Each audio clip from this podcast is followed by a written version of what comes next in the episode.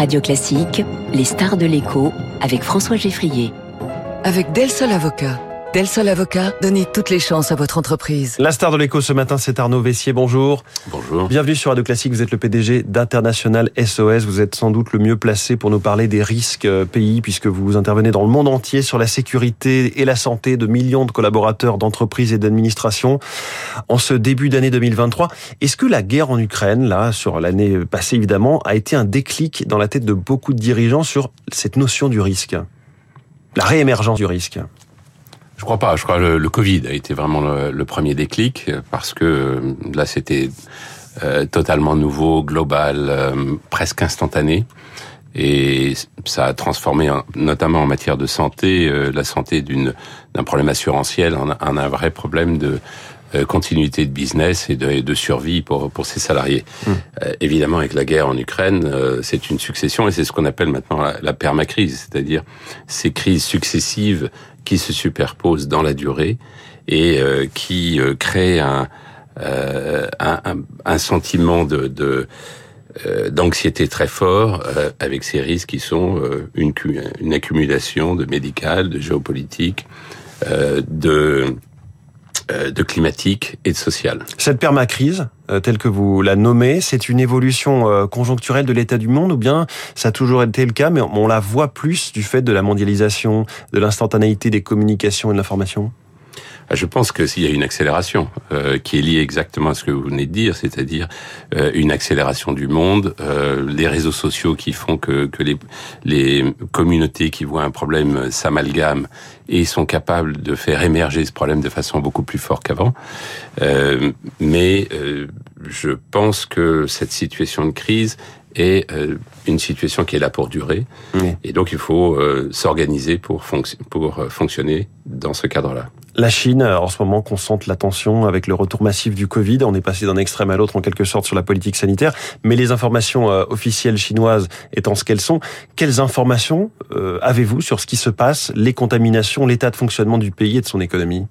Alors donc le 25 décembre, ils ont décidé de ne plus donner de statistiques puisque maintenant ils ne comptent plus les, les cas de Covid. Et euh, le 22 janvier, il va y avoir le Nouvel An chinois, l'année du lapin, où théoriquement beaucoup d'échanges de population. Entre... La plus grande migration du monde, c'est le Thanksgiving américain euh, euh, aux, aux, stéroïdes. Donc euh, entre ces deux dates, il est clair que l'épidémie s'est répandue puisque la population est moins protégée qu'ailleurs et euh, qu'on sait que le euh, tout est affaire de protection dans, dans cette euh, pandémie. Aujourd'hui, dans les grandes villes, Shanghai, Pékin, euh, il est clair que les hôpitaux sont saturés, euh, tout le monde le voit. On a une très mauvaise visibilité de ce qui se passe dans les villes intermédiaires, mais il n'y a pas de raison de penser que ce soit tellement différent. Mmh.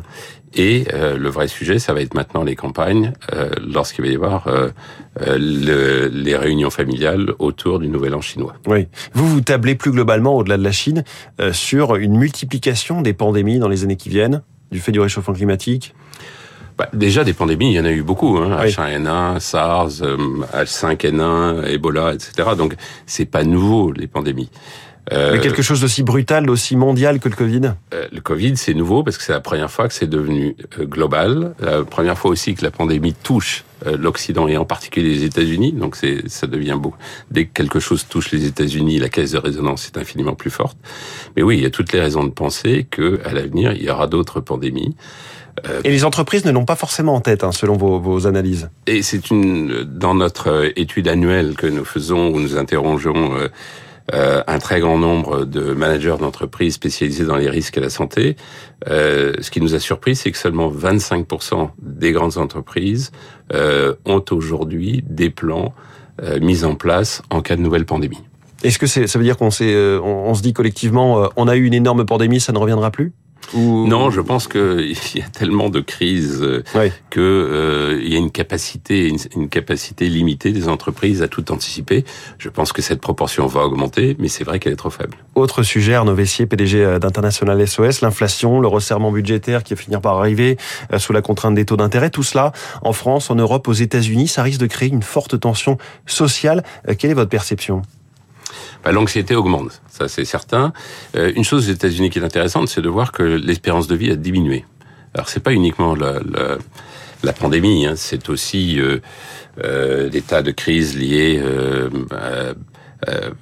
euh, l'opium. La crise des opiacés. Les opiacés mmh. ont été un élément, euh, l'obésité, etc.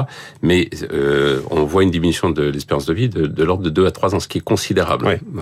Donc, avec la crise Covid, la guerre en Ukraine, il est clair que l'anxiété des salariés a augmenté. Aujourd'hui, la santé mentale est devenue un problème, un vrai problème pour pour nous tous.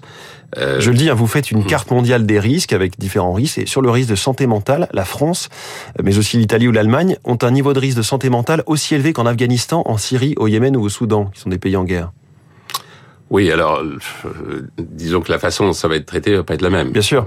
Euh, donc, Mais ça dit quelque chose de l'état de notre société au niveau de sa, psychologie, de sa, son moral et de son santé mentale. Ah mais le, le Covid entre l'anxiété due à la maladie et l'enfermement euh, a eu un impact absolument considérable. Et d'ailleurs on le voit bien en Chine où il a fallu le Covid pour que enfin cette, euh, cet enfermement a fini par créer une crise euh, et, et l'abandon de la politique euh, mm. de protection du Covid.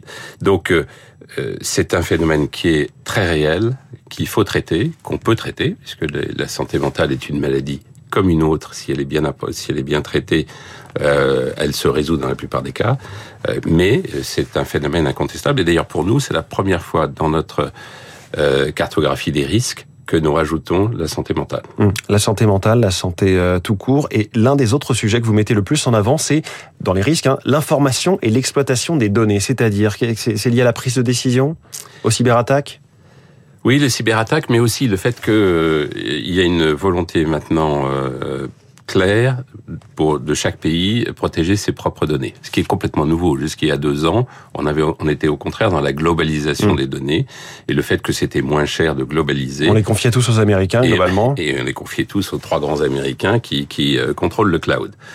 Euh, depuis euh, deux ans, les choses ont changé et, ça s'accélère avec les Chinois qui veulent, euh, qui ont, mis en place tout un, un, cadre juridique pour protéger leurs données. L'Union européenne fait la même chose. La France d'ailleurs avait été pionnière dans ce domaine. les États-Unis et je pense que c'est un phénomène qui va se prolonger. Chacun va vouloir contrôler ses données. C'est, il y a un aspect positif qui est de, de contrôler ce qui se passe chez soi, euh, il y a un aspect négatif parce que la transparence aide à l'innovation et au progrès. Hum. Comment est-ce qu'il faut réagir tout simplement finalement quand une crise survient? Qu'est-ce que vous avez à transmettre de votre expertise, vous qui avez euh, eu à gérer les évacuations sanitaires, mais aussi l'Ukraine ou l'Afghanistan avec le retour des talibans? Bah, sur les crises, d'abord, c'est un, c'est un problème d'anticipation. Il faut être capable, euh, il faut avoir planifié. Euh, vous gérez bien une crise si vous avez l'organisation en place pour euh, appréhender la crise. Et donc euh, nous, ce, ce qu'on voit, on a été, on est impliqué dans pratiquement toutes les crises et effectivement tout récemment, depuis un an, euh, l'Afghanistan, le, le, retour des, des, des Afghans vers les États-Unis et vers les autres euh, pays euh, occidentaux. Euh, évidemment, la guerre en Ukraine, où nous avons donné, recommandé à nos clients d'évacuer 12 jours avant le début de la guerre.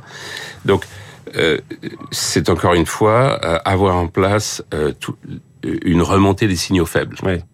Et donc, l'anticipation est absolument clé, puisque la crise fait partie de notre environnement.